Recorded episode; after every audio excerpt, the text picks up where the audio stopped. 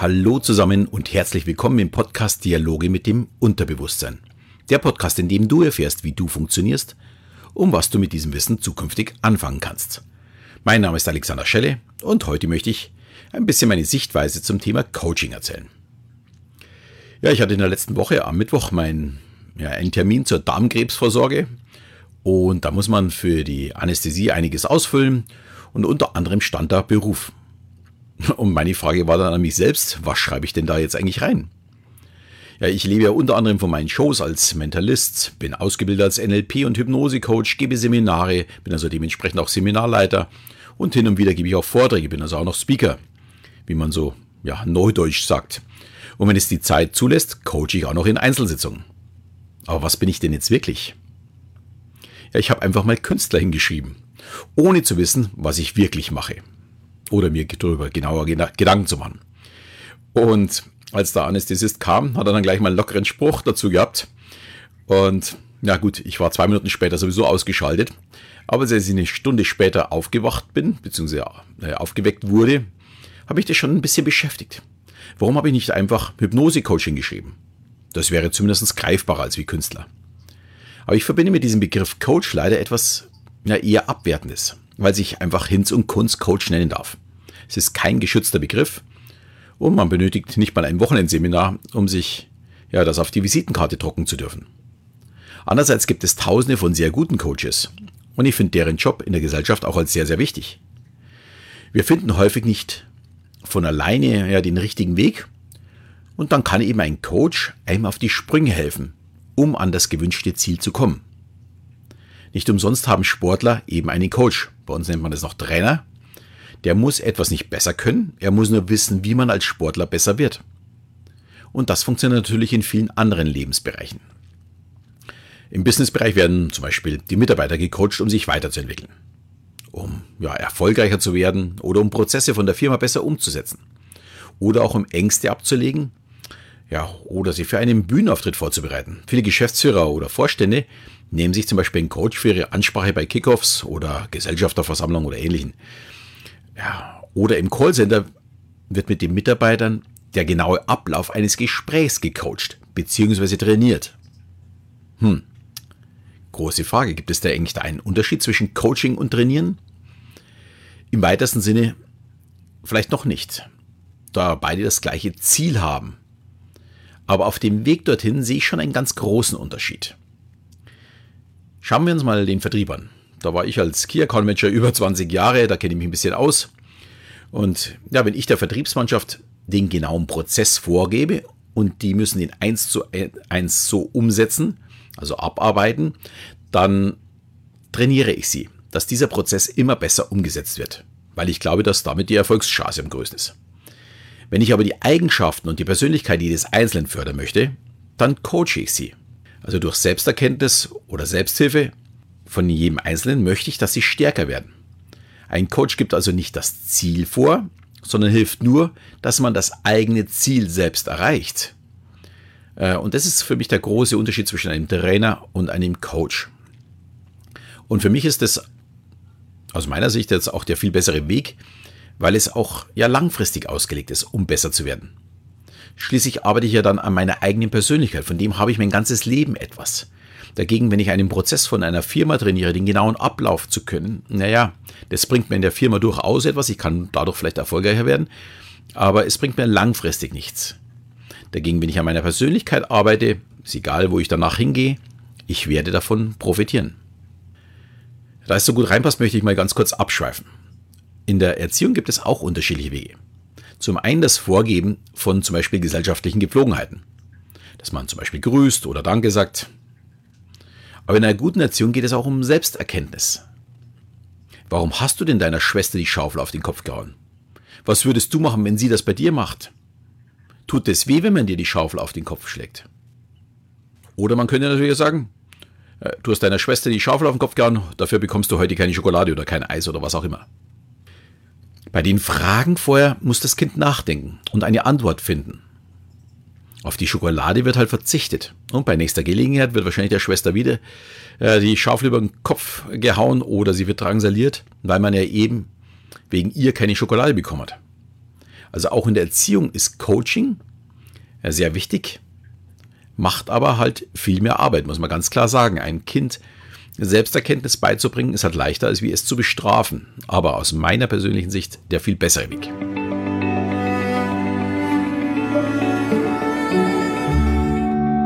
Gut, kommen wir mal zurück zum Coaching. Was gibt es noch für Coachings? Privat gibt es natürlich äh, das Paar-Coaching oder wie werde ich selbstbewusster? Wie traue ich mich zum Beispiel meinen Wunschpartner anzusprechen? Wie verliere ich Ängste oder Phobien, zum Beispiel Flugangst oder Höhenangst? Äh, oft findet man aus diesen Problemen nicht alleine raus. Und dann gibt es natürlich Themen, wo viele gar nicht auf die Idee kommen würden, sich hier Unterstützung zu holen. Zum Beispiel zum besser Schlafen. Gibt es auch Schlafcoaches. Oder zum Stressabbau.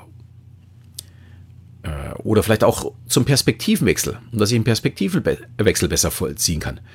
Man ist oftmals so tief in einem Thema gefangen, dass man nur noch ja, den eigenen Tunnel sieht und alle anderen liegen scheinbar falsch für einen selbst. Und hier kann man mit einfachen Fragen auf einmal schnell wahre Wunder bewirken. Deswegen ist es oftmals in Teamrunden auch so wichtig, dass vielleicht ein Externer dabei ist oder jemand aus einer anderen Abteilung, der einfach andere Fragen stellt. Und wenn andere Fragen gestellt werden, kommen auch automatisch andere Antworten. Außer man ist zu tief in seinem Tunnel drin und ist nicht bereit rauszukommen. Ja, und wenn das alles so toll ist, warum möchte ich mich nicht so gerne als Coach bezeichnen lassen? Beziehungsweise sehe das eher negativ. Wie ich schon am Anfang gesagt habe, ist der Begriff Coach nicht geschützt. Und neben sicherlich vielen guten Coaches gibt es halt auch ein paar schwarze Schafe. Vielleicht auch ein paar mehr, ich kann es nicht genau beurteilen. Wobei ich beobachte es so ein bisschen. Ich bin seit letztem Jahr auf Instagram deutlich aktiver geworden. Und ich schaue mir dabei natürlich auch so ein bisschen an, was machen denn Coaches oder Speaker und so weiter. Und es ist manchmal wirklich äußerst amüsant. Da sind nämlich richtige Hochstapler drin. Wer so ein bisschen in dieser Speaker, Coaching oder Podcast-Szene sich rumtreibt, findet immer wieder diese gleichen Namen, die da auftauchen. Und natürlich ist, sind die auch auf Instagram, gar keine Frage. Und ich bin erst kürzlich sehr ehrfürchtig auf einen gestoßen, den ich schon mehrfach in Podcast-Interviews gehört habe, äh, bei dem ich schon auf der Seite war, wusste, was er tut, der Bü Bücher veröffentlicht hat und ein eigenes Institut hat zur Fortbildung und mit seinen, ja, auf seinen Seiten mit seinen ja, Social Media Followern wirbt. Und zwar mit ganz schön großen Zahlen. Und ich dachte mir, von dem kann ich was lernen. Mehr als 17.000 Follower auf Insta, mehr als 1000 Beiträge, wow, da möchte ich auch hin. Also muss ich von ihm lernen. So toll möchte ich schließlich auch sein. Gehe ich auf die Seite und analysiere mal, wie er so erfolgreich geworden ist, was er denn so postet. Ich schaue mir seine Beiträge an, wirklich schön und aufwendig gemacht. Die haben aber in der Regel alle nur so 20 bis 50 Likes. Da kann doch irgendwas nicht stimmen. Ich habe mit meinen knapp ja, 1800 Abonnenten, ja ungefähr ein Zehntel von seinen, ja, habe ich so immer so zwischen 100 bis 200 Likes. Das heißt, so 5 bis 10 Prozent von meinen Followern liken auch. Und das ist auch ungefähr die Zahl, in der man sich orientieren kann. Unter 5% Likes heißt, hier hat jemand dazu gekauft. Und in dem Fall nicht gerade wenige, weil wenn man sich das hochrechnet, hat der vielleicht, ja, wenn es hochkommt, 500 wirkliche Follower. Das habe ich natürlich ein bisschen neugierig gemacht und ich habe mir mal so die ganzen bekannten Speaker und Coaches angeschaut. Und es ist fast unglaublich, wie viel Schein hier verkauft wird. Dann wundert es mich auch nicht, wenn der Begriff Coach ja immer so einen schlechten Beigeschmack hat. Wenn jeder immer sagt, naja, die können ja nichts oder das kann man sich ja jeder zuschreiben. Ich finde das wirklich schade. Und ich möchte auch noch gleich dazu sagen, auf die Hochstapler, auf die ich gestoßen bin, waren hauptsächlich Männer. Ich habe nur eine Frau entdeckt, die so knapp an der Grenze war. Die hat sich immer so zwischen 3 und 5 Prozent bewegt mit ihren Likes. Also die hat vielleicht ein bisschen was dazu gekauft, aber so im Großen und Ganzen waren das scheinbar schon äh, echte Follower. Coaches, die dann auf mich eher einen guten Eindruck gemacht haben, die oft denjenigen dann auch folgen. Also es kommt ja noch dazu, dass die wenigen Follower, die die haben, äh, oft andere Coaches sind. Die habe ich mir dann auch angeschaut, haben mir dann auch den ihren Webauftritt angeschaut und wer, was für eine Ausbildung das sie haben. Und die mir, haben mir wirklich einen guten Eindruck gemacht. Und die hatten oftmals plus 200 bis 500 Follower. Heißt für mich, wer einen guten Coach sucht, bitte nicht von Social Media blenden lassen. Ein gutes Beispiel ist für mich zum Beispiel auch mein NLP-Trainer Thomas Pandur von NLP Erleben.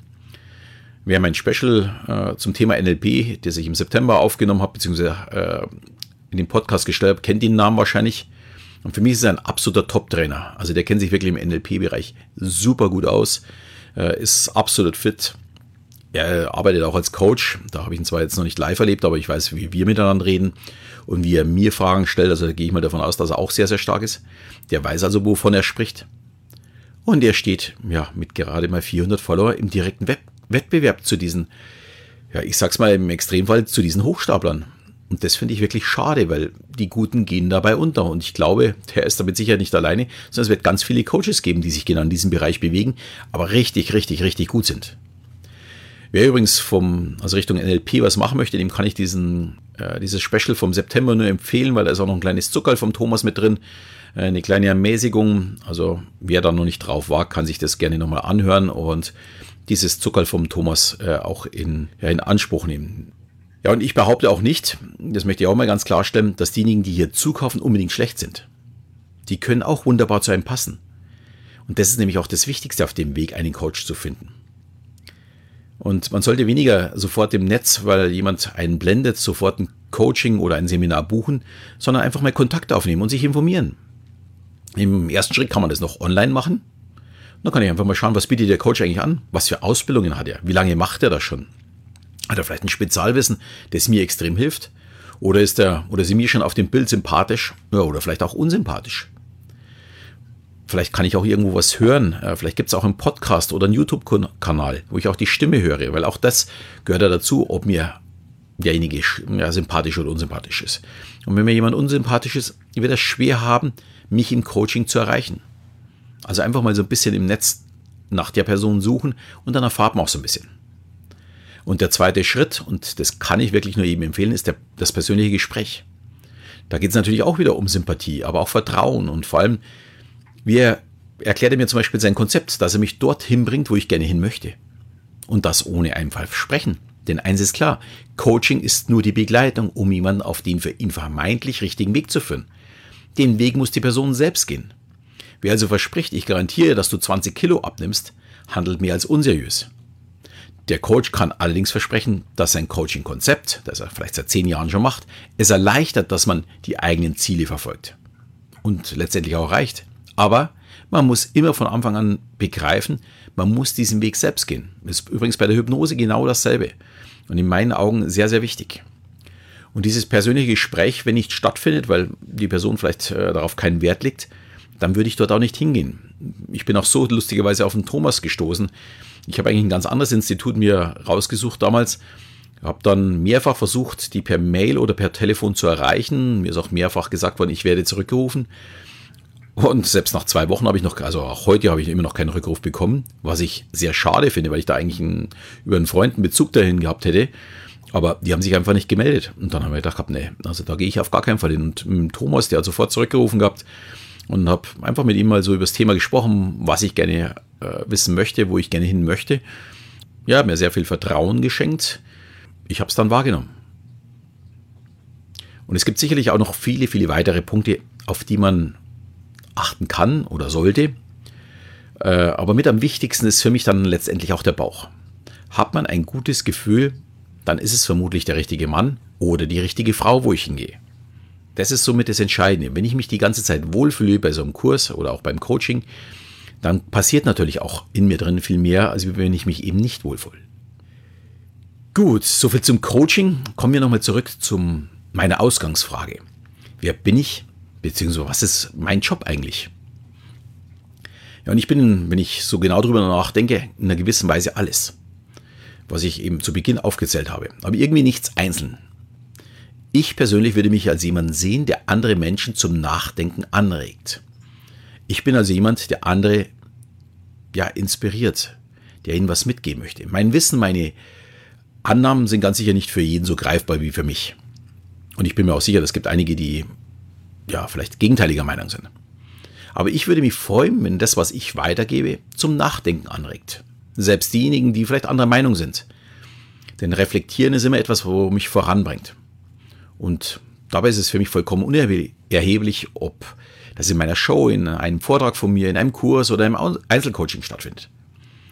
Selbst mit meinen Instagram-Beiträgen möchte ich eben meinen Followern ja etwas mitgeben, sie inspirieren oder in Gesprächen auch mit Unbekannten. Letztes Jahr bin ich in einer Sauna beim Seminar in Österreich mit einem Mann ins Gespräch gekommen. Wir kannten uns beide nicht. Und wir haben einfach am Anfang bloß über das Wetter gesprochen und dann sind wir irgendwann auch auf Job und so weiter gekommen. Und er fand das Thema Hypnose und deren Möglichkeiten so interessant, dass ich in seiner kleinen Kanzlei ein Seminar zum Thema Selbsthypnose machen durfte. Wirklich in der, in der Sauna ist dieses, äh, sind wir da zusammengekommen. Und es ging darum, den Mitarbeitern etwas mitzugeben, dass sie zukünftig nutzen können, um ihre eigene Work-Life-Balance zu verbessern.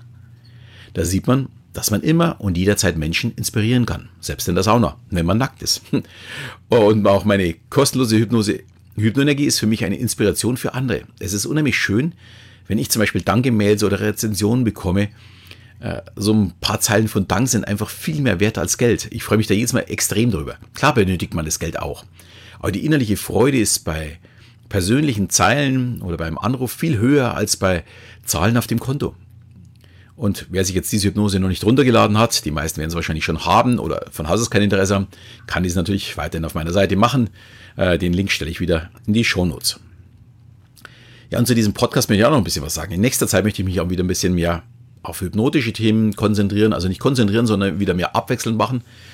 Aber ich muss gestehen, ich hänge ein wenig mit meinen Projekten nach. Und gerade mit der Hypnose möchte ich ja noch viel weiter Gas geben. Ich hatte schon beim Ausblick auf 2020 durchblicken lassen, dass ich einige Hypnosen zukünftig in meinem Shop anbieten möchte. Und es kommen auch ganz viele Anfragen, wann denn das kommt und wann das kommt. Und ja, ich möchte neben meinem Online-Selbsthypnose-Kurs da eben auch ein bisschen wachsen. Auch zu den unterschiedlichen Hypnose-Themen wird es dann kleinere Kurse oder Coachings geben. Ziel dabei ist einfach, dass man nicht nur die Hypnose hat, sondern auch versteht, wie der Weg ist, um dass ich mein Ziel erreiche und dabei lernt. Das ist nämlich für mich wirklich das Entscheidende auf dem Weg zum Erfolg. Etwas vorgeben ist ganz schön und gut, aber etwas selbst zu verstehen, das ist so die ganz große Kunst des Coachings. Genau das möchte ich auch mit meinen Online-Kursen machen. Äh, geht natürlich nicht immer im persönlichen Gespräch, aber ich glaube, dass man dieses durchaus auch vermitteln kann, um dass man es versteht.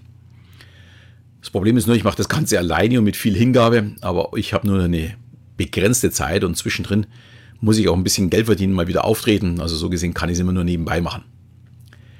Gut, ich wünsche dir jetzt auf jeden Fall einen wunderschönen Tag. Wenn du Lust hast, kannst du dir, tu mir gerne auf Instagram folgen oder mir hier in deinem Podcast-Programm eine Bewertung oder Rezension hinterlassen. Ich freue mich auf jeden Fall super darüber. In diesem Sinne verabschiede ich mich und bis zum nächsten Mal, wenn es wieder heißt Dialoge mit dem Unterbewusstsein.